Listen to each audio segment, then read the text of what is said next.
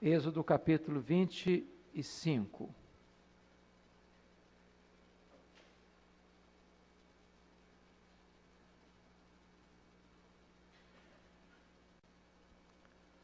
Faremos a leitura do versículo 8.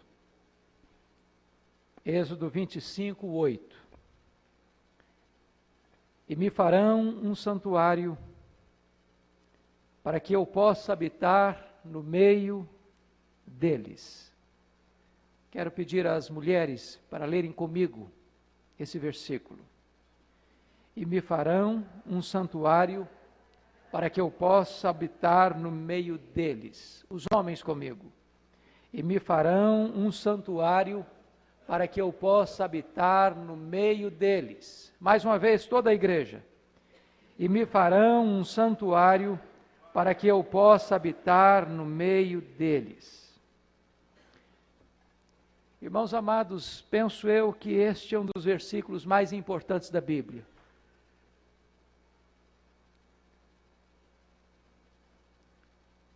Nós somos criados por Deus e a nossa alma não encontra descanso a não ser em Deus. Propósito da nossa vida é glorificar a Deus, é desfrutar da intimidade de Deus. E Deus nos criou para isso. Portanto, quando Deus criou o homem à sua imagem, à sua semelhança, criou o perfeito, colocou-o num lugar perfeito e tinha com ele perfeita comunhão. Diz a Bíblia que Deus descia na viração da tarde para conversar face a face com Adão. Mas houve um dia em que o homem pecou contra Deus. E em vez de ter prazer e deleite em Deus, esse homem passou a ter medo de Deus. E ele fugiu de Deus, assolado pela culpa. E a partir de agora, quando havia uma teofania, uma manifestação da presença de Deus, as pessoas se desesperavam e diziam: Nós vamos morrer porque nós vimos a Deus. O homem já não tinha mais prazer em Deus, não tinha mais deleite em Deus, não tinha mais alegria na comunhão com Deus, porque a Bíblia diz que o pecado faz separação entre nós e Deus. Deus formou um povo por meio de Abraão. E através de Jacó, as doze tribos desceram o Egito. Tornaram-se uma grande nação. Mas de repente, Faraó começou a oprimir esse povo. Uma escravidão cruel. Grilhões de ferro. Opressão e terror. Até o dia que Deus baixou seus olhos sobre aquele povo, compadeceu-se dele e o arrancou da escravidão com mão forte e poderosa e começou a conduzir esse povo pelo deserto. Mas houve um dia que Deus se dirigiu ao líder desse povo, a Moisés, e disse: Moisés, eu quero que agora você me faça um santuário, porque eu quero habitar no meio do meu povo. E esta é uma das decisões mais fantásticas, porque o Deus que nem os céus dos céus podem contê-lo, toma a decisão de vir morar com o seu povo, vir habitar com o seu povo. O Deus que é santo, santo, santo, decide se vir morar com pecadores. E diz a Bíblia que agora Deus vai dar para Moisés os detalhes precisos de como este santuário deveria ser construído. Se você notar, do capítulo 25 ao capítulo 40 do livro de Êxodo, Moisés vai se dedicar à descrição do santuário. de seus materiais, de seus utensílios, das cerimônias que deveriam acontecer naquele santuário. Porque tudo isso tem a ver com o culto, tudo isso tem a ver com a adoração, tudo isso tem a ver com a finalidade da nossa existência, que é adorar a Deus. Portanto, entendo que não há nenhum outro assunto mais solene, mais importante, mais relevante, mais atual, mais necessário para a igreja do que o assunto que vamos tratar nesta noite. Primeira coisa que você vai perceber é que Moisés não tinha liberdade de escolher o material para construção, a construção do tabernáculo. Não coube a Moisés a escolha do material, não coube a Moisés a planta, não coube a Moisés a disposição dos utensílios, não coube a Moisés nenhuma decisão se não obedecer objetiva e detalhadamente as normas estabelecidas por Deus. E você vai perceber um fato muito importante: é que este santuário era um símbolo, um símbolo da igreja. Porque na verdade Deus não habita em casas feitas por mãos.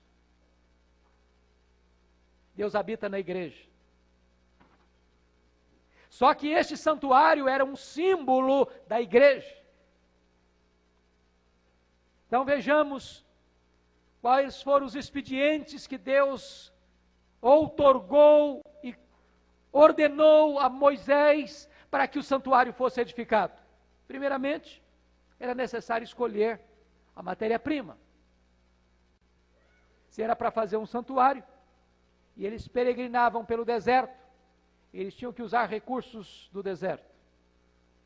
E você vai perceber que a madeira escolhida foi, foi escolhida por Deus, o ouro, a prata, o bronze, as pedras preciosas, o azeite, o linho, as cortinas, tudo isso tem uma simbologia preciosa e rica para nós.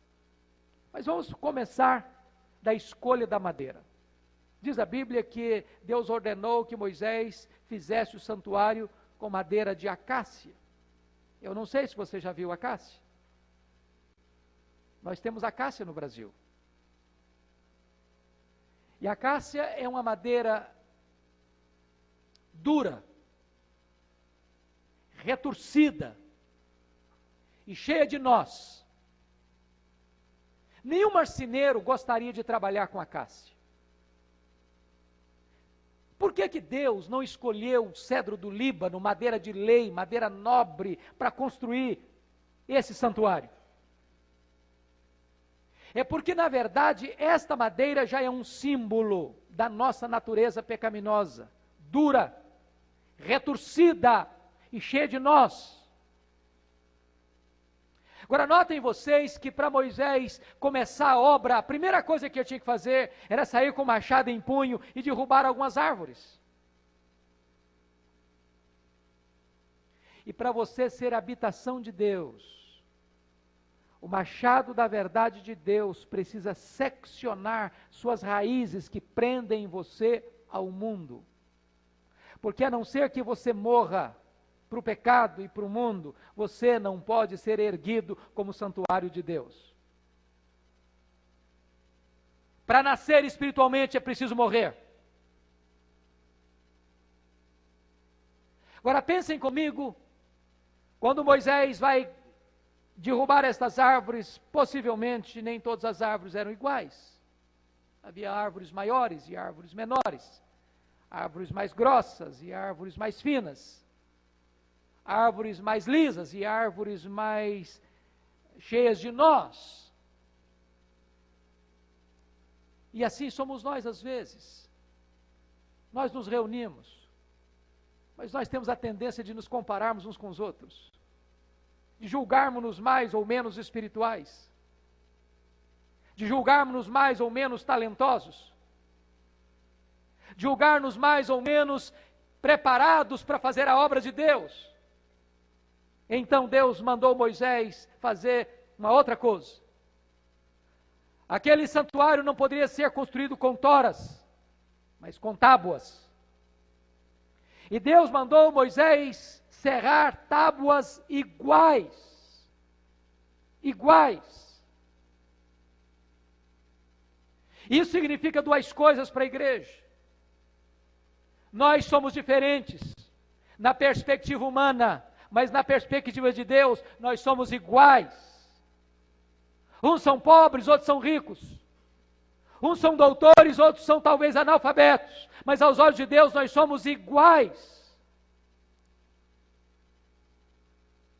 Na igreja de Deus não tem espaço nem para o complexo de inferioridade, nem para o complexo de superioridade. Eu não posso dizer para Deus, já que eu não sou mão, pé, eu não quero ser. Eu não posso dizer, já que eu sou olho, eu não preciso da mão. Nós somos iguais. Agora notem. Você que já trabalhou com madeira sabe disso. Se você serrar uma madeira verde e colocar uma tábua colada na outra, com o tempo vai acontecer um fato. Essa madeira vai murchar, vai encolher. E entre uma tábua e outra vai criar-se uma fenda. E nesta fenda, répteis peçonhentos poderiam entrar. Então Deus mandou fazer outra coisa. Deus mandou Moisés serrar as tábuas iguais e fazer nelas um engaste. De tal maneira que as tábuas não estavam apenas coladas umas nas outras, elas estavam engatadas umas nas outras. O que significa? Significa que a igreja não é apenas uma reunião de um grupo que se une no mesmo local, um grupo que está perto, mas a igreja é um grupo que está aliançado, conectado, pactuado uns com os outros. Às vezes nós estamos pertos, mas não temos aliança uns com os outros. Às vezes nós estamos juntos, assentados no mesmo banco, ao mesmo lado, mas eu não sei quem é o meu irmão. Eu não sei a luta que ele está passando. Eu não choro com os dramas dele, nem me alegro com as suas vitórias. Projeto de Deus é que nós sejamos tábuas iguais, mas conectadas. Mas Deus vai além. E agora diz para Moisés o seguinte: Agora eu quero que você coloque essas tábuas conectadas, mas de pé, não deitadas, de pé. Se o santuário fala da igreja, talvez cada tábua fala de cada um de per si, cada um de nós. E já poderia ser feito tábuas deitadas, como o nosso famoso hino nacional brasileiro, deitado em berço esplêndido. Mas Deus não quer que a igreja esteja deitada em berço esplêndido. Deus quer que a igreja esteja numa posição de combate, de ação. Então as tábuas tinham que ficar de pé e não deitadas. Agora notem um outro expediente de Deus. Se eles estavam no deserto, e se o deserto é um símbolo do mundo, de onde Deus nos arrancou, para levar-nos à terra prometida. Então aquelas tábuas não poderiam estar sendo levantadas sobre as areias do deserto. O que, que Deus mandou fazer?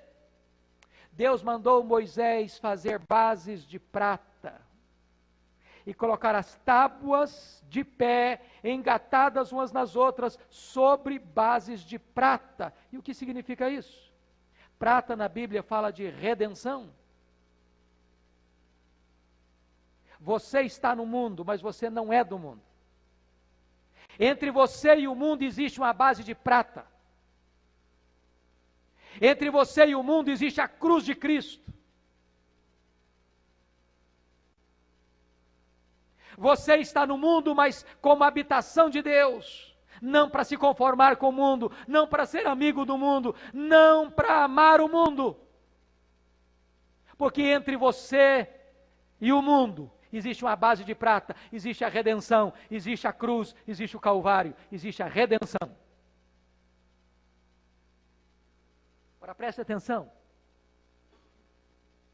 Veja agora na sua mente esta casa construída, este santuário pronto, feito de madeira de acácia. Agora Deus chega para Moisés e dá mais um passo e diz: Moisés, agora eu quero que você cubra todas essas tábuas de acácia de ouro puro. E o que significa isso? Significa que o ouro fala da glória de Deus. De tal maneira que o ouro haveria de envolver e tragar toda a madeira de acácia, ao ponto de, quando alguém olhasse para o santuário, não veria madeira de acácia, veria ouro. O que isso representa para nós? representa quem somos aos olhos de Deus e aos olhos do mundo. Porque, embora ainda sejamos pecadores, fomos justificados, fomos cobertos com a justiça de Cristo. E agora, quando Deus vê você, Ele não vê mais o seu pecado, Ele vê a justiça do Filho dele imputada em você. Você foi coberto pela justiça de Cristo. Deus olha para você e vê ouro puro e não mais madeira de acácia. É assim que Deus nos vê. É assim que nós somos. Acácia, sim, mas tragada pelo ouro. Pecadores, sim, mas vestidos da justiça de Cristo. Agora preste atenção, amados, que esse santuário vai ter três departamentos importantes e cada um deles tem lições preciosas para nós. O santuário era dividido em três partes: o pátio externo, onde todas as pessoas podiam frequentar, o lugar santo, onde só o sacerdote podia entrar. E o Santo dos Santos, onde só o sumo sacerdote, uma vez por ano, podia entrar. Nesse pátio externo, duas coisas ficavam lá. Primeiro, o altar de bronze, onde os animais eram sacrificados onde o pecador que chegava para adorar punha a mão sobre aquele animal, como que num gesto de transferência dos seus pecados para aquele animal, e aquele animal era sacrificado, seu sangue era vertido e seu corpo era queimado no altar de bronze. O que significa? O altar de bronze é um símbolo do Calvário e da cruz. Entendam isso. Entendam isso. Nenhuma pessoa podia entrar no santuário, nenhum sacerdote podia entrar no santuário sem que primeiro passasse pelo altar de bronze. Bronze na Bíblia fala do juízo de Deus, do julgamento de Deus. Eu não me aproximo de Deus pelas minhas obras, eu não me aproximo de Deus pelos meus méritos, eu não me aproximo de Deus por quem eu sou e por aquilo que eu faço, eu me aproximo de Deus por causa do sacrifício expiatório de Cristo na cruz, em meu lugar e em meu favor. Eu tenho que passar pela cruz, porque se eu não passar pela cruz, eu não posso ser um adorador. A Bíblia diz que Deus abomina o sacrifício do perverso. A Bíblia diz que Deus não se deleita na oração do ímpio. Porque há muitas pessoas que querem chegar até Deus, mas não querem passar pelo altar de bronze, e sem passar pela cruz, é impossível chegar até Deus. Agora notem vocês que ainda nesse pátio externo havia um segundo objeto. Era a bacia de bronze. E nessa bacia havia água. E depois que o sacerdote passava pelo altar de bronze do sacrifício, da expiação pelo pecado, porque não há remissão de pecado sem derramamento de sangue. Agora ele tinha que voltar e passar pela bacia e lavar as mãos e lavar os pés. O que significa? Significa o seguinte, meu irmão: embora você seja salvo, embora você tenha passado pela cruz, Embora você tenha sido remido pelo sangue do Cordeiro, você ainda continua sendo pecador. E se você quer ter comunhão com Deus, se você quer ter intimidade com Deus, se você quer adorar a Deus, você precisa ser purificado. Precisamos lavar nossas mãos e nossos pés.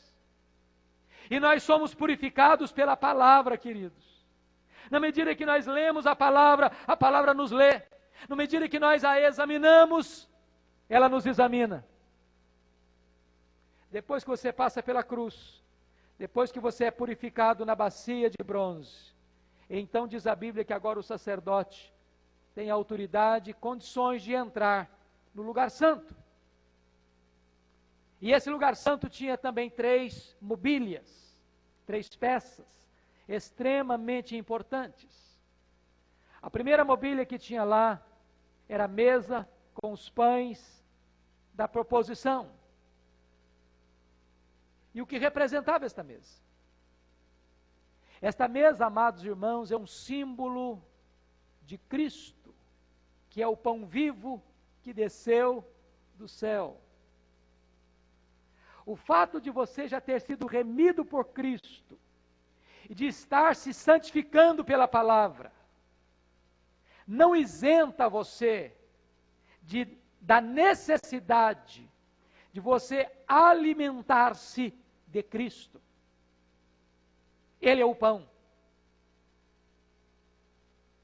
É por isso que nos reunimos aqui domingo após domingo. Nós estamos chegando a esta casa, porque esta casa é a casa do pão. Aqui tem alimento que nutre a nossa alma, e este alimento é Jesus. E eu tenho que me aproximar desta mesa da proposição para me alimentar do pão vivo que desceu do céu.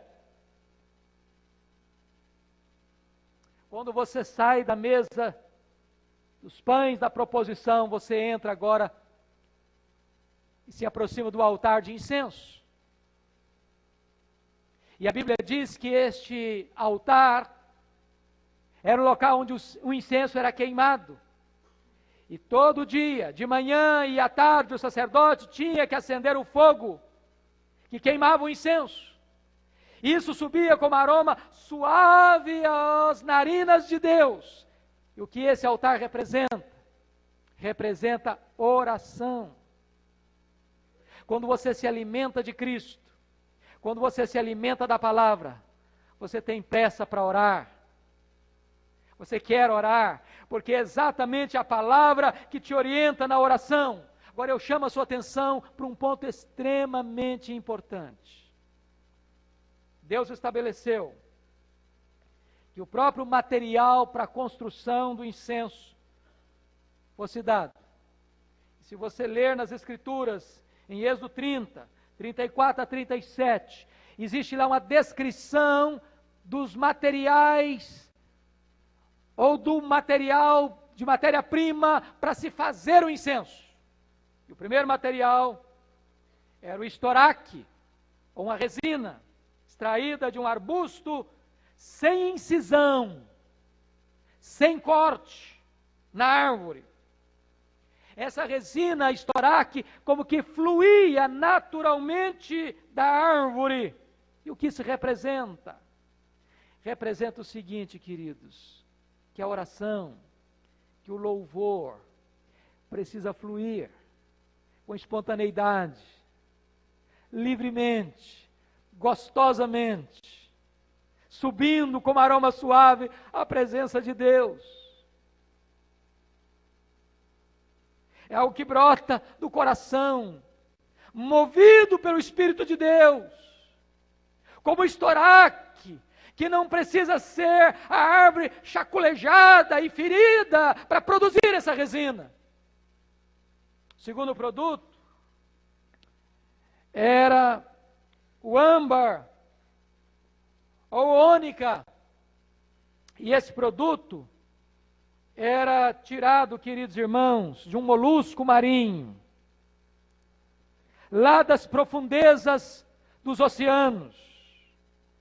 E o que significa? Significa que as orações e os louvores que levantamos aos céus precisam vir também das profundezas da nossa alma, da sinceridade do nosso coração. Notem isso, queridos. Jesus Cristo deu duas características do culto verdadeiro. Ele tem que ser em espírito, ele tem que ser em verdade. E a palavra espírito aí em João 4 não é espírito com letra maiúscula, não é Espírito Santo, é Espírito com letra minúscula. Em espírito e verdade significa duas coisas. O culto tem que ser bíblico, mas tem que ser sincero e profundo. É possível ser bíblico, mas ser mecânico. Ser apenas um ritual, uma formalidade. Algo que não vem das entranhas da alma. É possível que eu nunca seja acusado de herege e também nunca tenha adorado o meu Deus do jeito que Ele quer.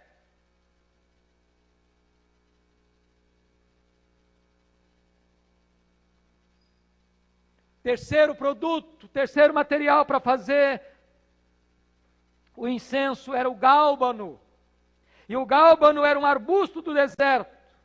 E esse arbusto tinha que se colher as folhas e triturar e massar e esmagar, e então, como que o sumo, néctar desse produto era levado para fazer o incenso. O que isso significa? Significa que as orações e o louvor precisam brotar não apenas da espontaneidade, não apenas da profundidade, mas precisam brotar também de um coração quebrantado. Quebrantado. Se você perceber, as Escrituras vão além e diz que um outro elemento para se fazer o incenso era o sal. Sal. Sal fala de pureza. Sal fala da igreja, nós somos sal. Em outras palavras, na oração, o ingrediente necessário é a sua própria vida. Notem vocês, você sai da mesa dos pães e se alimenta. E agora você chega no altar de incenso e adora e ora ao Senhor.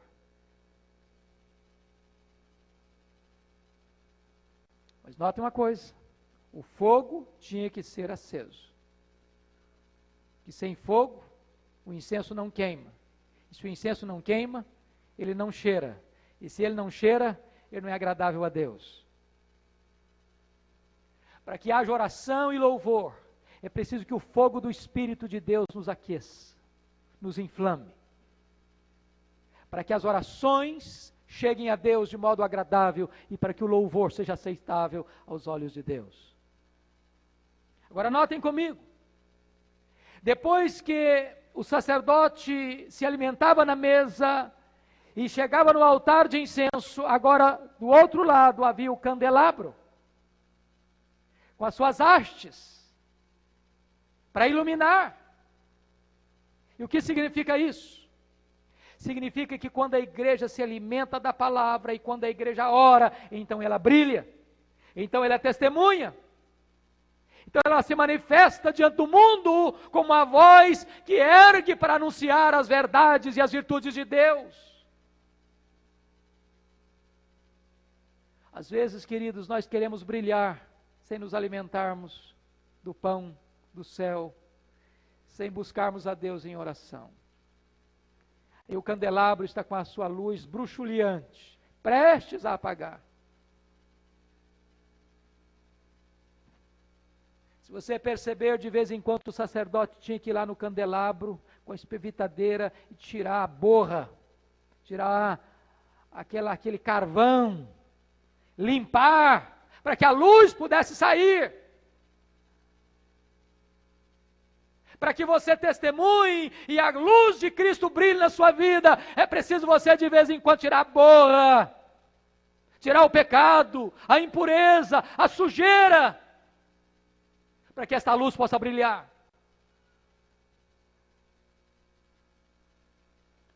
Agora vamos avançar um pouco mais. Você já veio do pátio externo, onde havia o altar de bronze e a bacia de bronze você já entrou no santo lugar onde havia a mesa com os pães da proposição, o altar de incenso e o candelabro, agora você está pronto para entrar no Santo dos Santos. E diz a Bíblia que só o sumo sacerdote podia entrar lá uma vez por ano. E lá dentro do Santo Santos havia uma única peça, a Arca da Aliança. Se o santuário fala da igreja, a, a Arca da Aliança fala de Jesus. E a pergunta é: qual foi o material usado para fazer a arca? E você vai ler no livro de Êxodo que a arca foi feita de madeira de acácia. E você pode perguntar, mas então eu não posso entender isso? Se madeira de acácia é um símbolo da natureza pecaminosa, e se a arca é um símbolo de Cristo, como é que então a arca foi feita de madeira de acácia? É que diz a Escritura que Jesus Cristo, Filho de Deus, se fez carne e habitou entre nós, como nosso representante fiador. E diz a Bíblia que ele não veio apenas para estar do nosso lado, mas para estar no nosso lugar. Ele não veio para falar por nós, ele veio para morrer por nós. E ele se fez pecado e ele se fez maldição. E quando ele estava lá naquela cruz, não havia beleza nele. Porque diz a Bíblia que Deus pegou os seus pecados, os meus pecados, as nossas transgressões e lançou sobre ele. Ele foi ferido e traspassado pelas nossas transgressões. Quando ele estava na cruz, ele era a Cássia, a Cássia.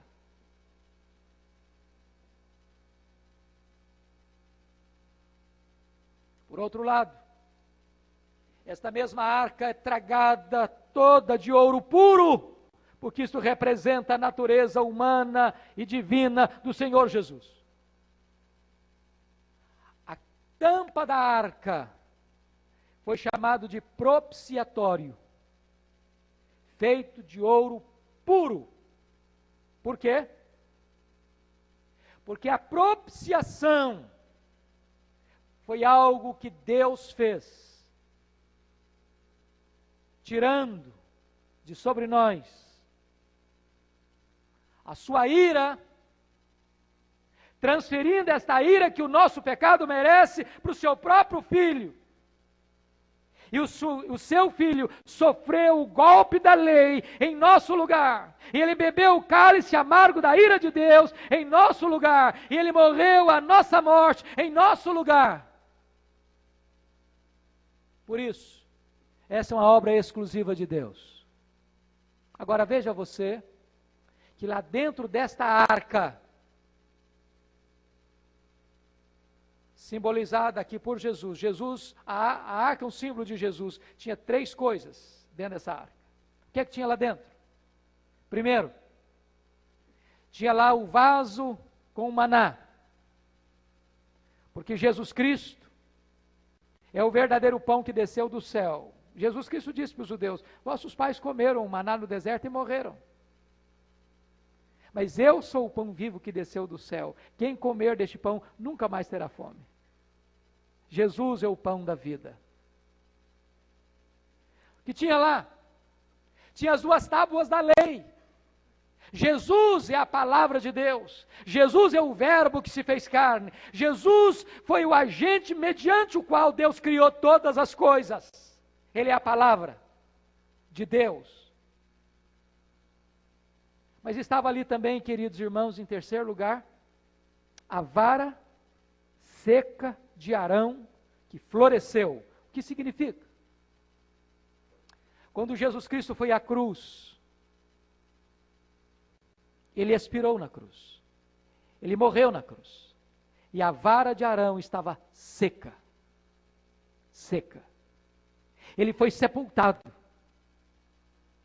Mas ao terceiro dia, esta vara floresceu, e Jesus ressuscitou, e ele está vivo pelos séculos dos séculos. O que é glorioso é entender João 3,16, quando diz que Deus amou o mundo de tal maneira que deu o seu Filho unigênito. E o que é unigênito? É único exclusivo, Quando Jesus entrou no mundo, ele entrou como único filho de Deus, unigênito de Deus. Mas leia Hebreus capítulo 1. Hebreus capítulo 1 fala da volta de Jesus para o céu. E quando ele volta para o céu, depois de morrer e ressuscitar, ele não entra mais no céu como o unigênito de Deus, ele entra agora como o primogênito de Deus. E o que é primogênito? É o primeiro de uma fila. A vara floresceu e arrebentou em gomos com muitas amêndoas maduras, e hoje você e eu somos filhos de Deus.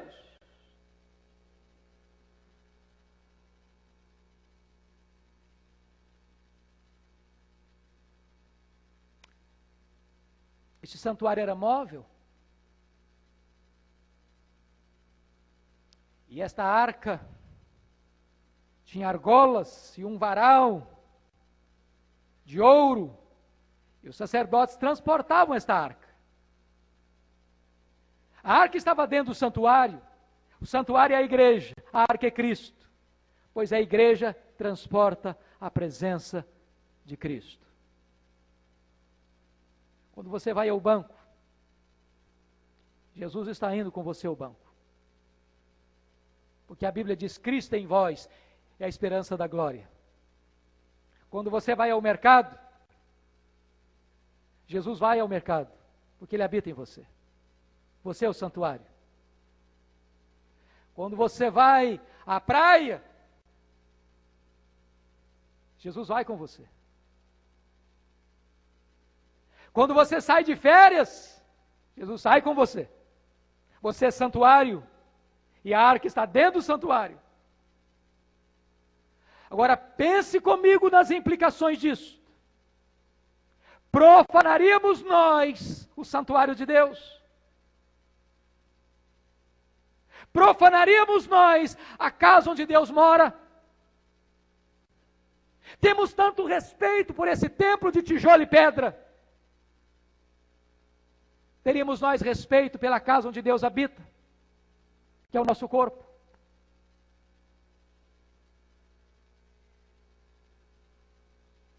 Vocês se lembram que o povo de Deus pecou contra Deus?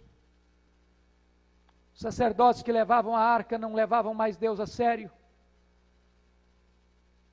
Eram impuros, adúlteros, profanos, filhos de Belial e achavam que apenas os rituais religiosos agradavam a Deus, e houve um dia em que os filisteus declararam guerra contra o povo de Deus, e os três mil homens foram mortos, e o povo ficou desesperado, e lembraram, vamos trazer a arca, vamos trazer a arca, quando a arca chegar, nós vamos vencer. E os filhos de Eli, Rofini e Finéias, adultos que eram, foram carregando a arca. Quando a arca chegou no acampamento, houve um brado de vitória, e o povo celebrou, e o arraial do inimigo estremeceu. Mas naquele dia, 30 mil soldados judeus foram mortos. Os sacerdotes foram mortos. O sacerdote Eli morreu. A sua nora deu à luz e morreu, e botou o nome no menino, Icabode. Foi-se a glória do Senhor, e a arca da aliança foi roubada pelos inimigos. Deus não mais estava habitando com o povo. Muito tempo depois, Salomão construiu o templo. E quando ele foi dedicar a casa de Deus, e orou ao Senhor, consagrando aquele santuário, a glória de Deus veio e encheu aquela casa. A Shekinah de Deus inundou aquela casa e Deus voltou para morar com seu povo.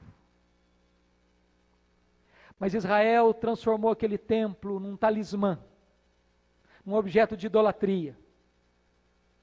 Passou a confiar no templo e não no Deus do templo. Permanecia nos seus pecados e achava que se fossem ao templo estava tudo resolvido. Até o dia que o profeta Ezequiel viu a glória de Deus a Shekinah de Deus indo embora do templo. E Jerusalém caiu nas mãos dos babilônios. E Nabucodonosor botou fogo no templo e destruiu a cidade de Jerusalém.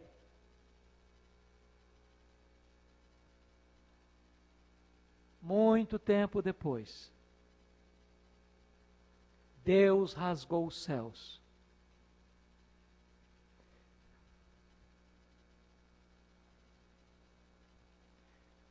E o próprio Deus veio habitar conosco. E o Verbo se fez carne e habitou entre nós cheio de graça e de verdade e vimos a sua glória como do unigênito do Pai. Deus voltou para habitar com seu povo, na pessoa do seu próprio filho. Mas os homens o perseguiram, o acusaram, chamaram-no de bêbado, de comilão, de endemoniado, e o pregaram numa cruz. o sepultaram. Mas ao terceiro dia Jesus ressuscitou e foi aos céus e diz: Eu vou, mas eu enviarei o Espírito Santo para estar para sempre convosco. E agora o Espírito Santo vem e o meu corpo, o seu corpo, é a casa de Deus. E Paulo diz em 1 Coríntios 6,19: Não sabeis que o vosso corpo é o santuário do Espírito Santo, e o Espírito Santo habita em vós. Deus veio morar conosco. E o que é magnífico é que o apóstolo Paulo, escrevendo aos Efésios, diz que, em Efésios 3,19, ele diz que você deve ser tomado de toda a plenitude do Deus Pai. Em Efésios 1,23, ele diz que você deve ser tomado de toda a plenitude do Deus Filho. Em Efésios 5,18, ele diz que você deve ser tomado de toda a plenitude do Deus Espírito Santo. E aquele que nem os céus dos céus podem contê-lo o Deus Pai, o Deus Filho, o Deus Espírito Santo, agora habita em você e em mim. Plenamente.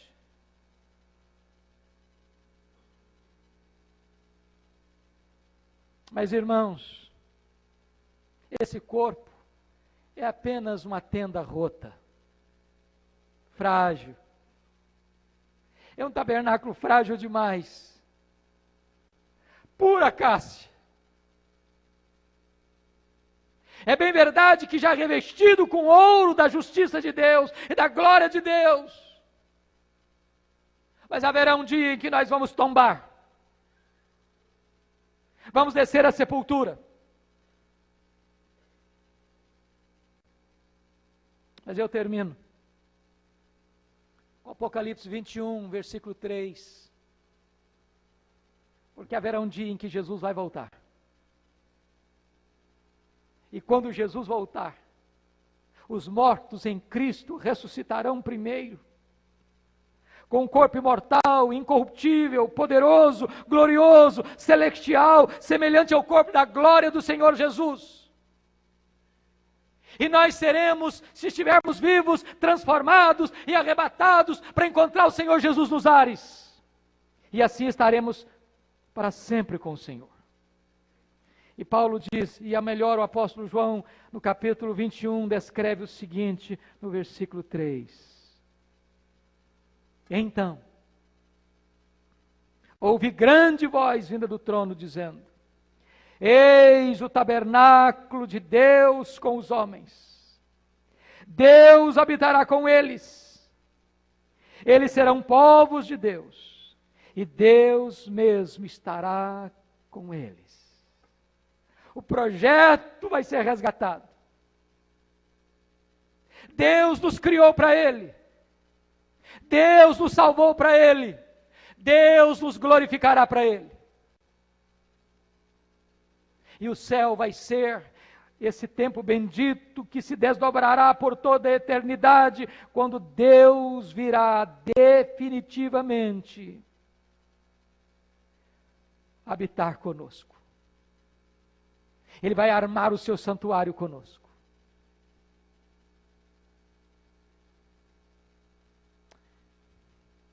Se você ler capítulo 21, versículo 22, João diz: Nesta cidade santa eu não vi santuário, porque o seu santuário é o Senhor, o Deus Todo-Poderoso e o Cordeiro.